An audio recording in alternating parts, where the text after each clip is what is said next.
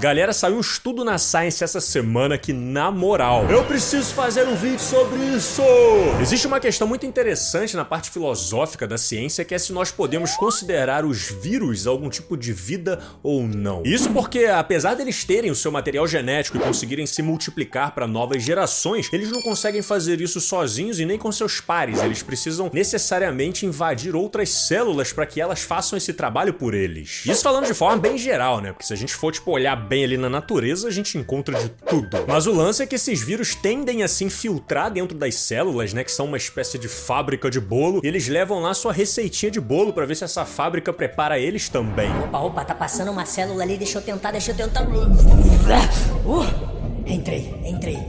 Agora eu tenho que dar um jeito de fazer essa célula conseguir me multiplicar. E uma vez que os vírus conseguem entrar dentro destas células, existem então diferentes estratégias para que eles consigam ser replicados por ela. Ele pode, por exemplo, ficar na espreita ali na frente de uma cozinha da célula para ver se alguém por acaso resolve pegar a sua receita para fazer. Olha aqui, aqui, aqui, aqui, aqui. Ô, ô, ô, amigo, amigo, aqui, aqui, aqui. Pega essa aqui, ó, pega essa aqui. E uma vez que a célula resolve preparar esta receita, é o momento então de que várias réplicas deste vírus começam a ser produzidas e a infecção viral começa a aumentar no organismo. Só que existem outras estratégias, sendo uma delas que eu considero bastante peculiar, que é tipo, ao invés de você ficar ali mostrando a sua receita para a célula para ver se ela vai pegar e preparar aquilo para você, você então utiliza um pouco da sua receita para integrar ali o coração sagrado da célula principal, conhecido como DNA. Em outras palavras, o vírus consegue fundir ali uma molécula do seu DNA dentro do DNA da célula, fazendo com que ela leia então esta receita achando que ela está lendo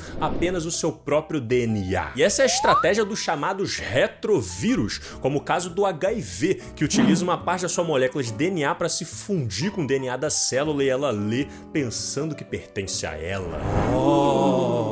E agora vem um lance muito interessante, cara. O que, que acontece se um desses retrovírus conseguirem infectar as células germinativas, os gametas do ser humano, como por exemplo o óvulo da mulher ou o espermatozoide do homem, e estas células conseguirem fecundar? Eu já sei, eu já sei! Neste caso irá surgir o supervírus humanoide gigante destruidor de cidades.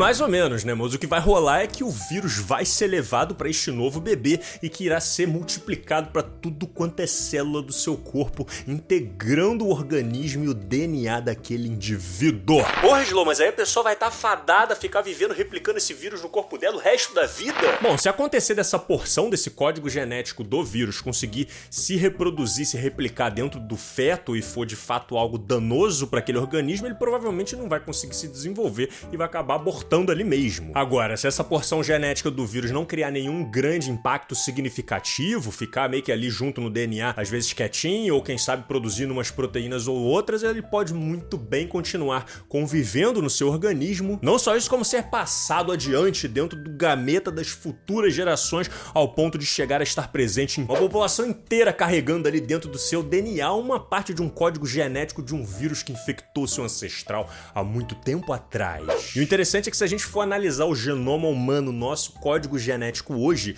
a gente percebe que existem trocentas porções do nosso DNA que foram aos poucos sendo implementadas por infecções virais dos nossos mais antigos ancestrais há milhões de anos atrás. Só me faltava essa, Estevão Slow. Todo mundo sabe que naquela época só tinha Adão e Eva.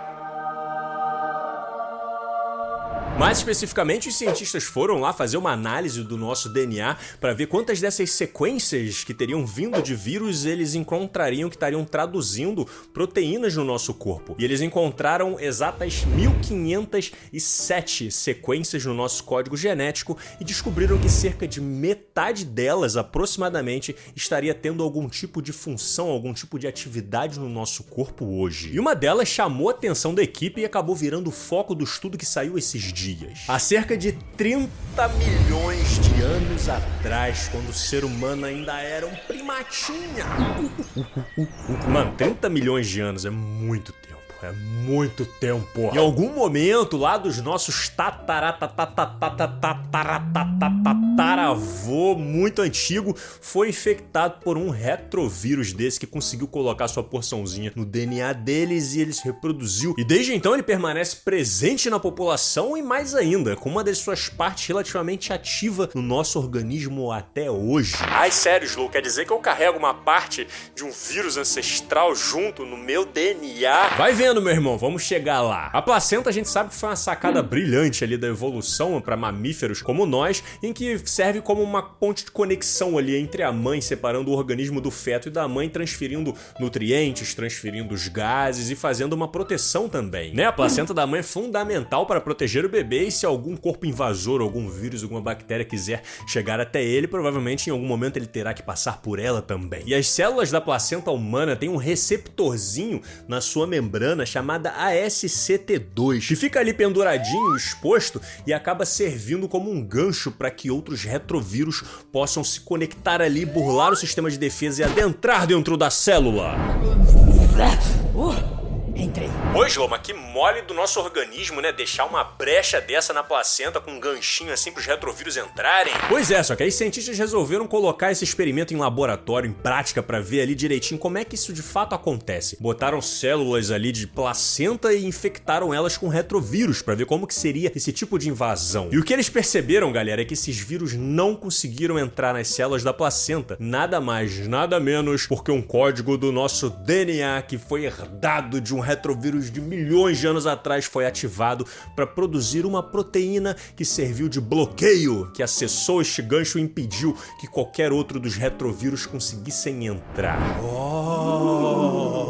É tipo como se estivesse rolando uma dança das cadeiras que só quem conseguisse o seu local poderia ser autorizado a entrar na célula. E aí quando você tá lá observando e vê que tem um pessoal meio mau caráter, meio estranho chegando para querer brincar, você ativa a tua galera rapidinho, o pessoal vem correndo, vem correndo e pá, pega a cadeira primeiro. Corre, corre, corre, corre, corre, corre! Uh, chegamos primeiro. Ah, droga, vocês não tem jeito mesmo, hein? E desta forma, esta proteína chamada supim, descendente de um retrovírus de 30 milhões de anos atrás, vem seguindo, protegendo os nossos embriões através da placenta, protegendo de novas infecções retrovirais ao longo de milhares, milhões de anos da história humana. E a gente observa o resultado disso na natureza, né? Porque alguns retrovírus, por exemplo, do tipo D, eles infectam aí os macacos, infectam primatas de forma geral, e nenhum deles, até o momento que a gente sabe, consegue infectar o ser humano. É como se a programação do teu computador fosse infectada por um vírus, e ao invés dele simplesmente bugar e parar de funcionar, com o tempo o computador aprendesse a usar o vírus para se proteger de outros vírus. E esse tipo de estudo traz insights brilhantes para o avanço da medicina, né? Porque nós quebramos a cabeça desenvolvendo vacinas, desenvolvendo medicamentos antivirais, e é muito interessante ampliar nosso campo de entendimento de que o nosso próprio corpo tem também os seus recursos naturais de produzir os nossos próprios antivirais através do nosso código genético compartilhado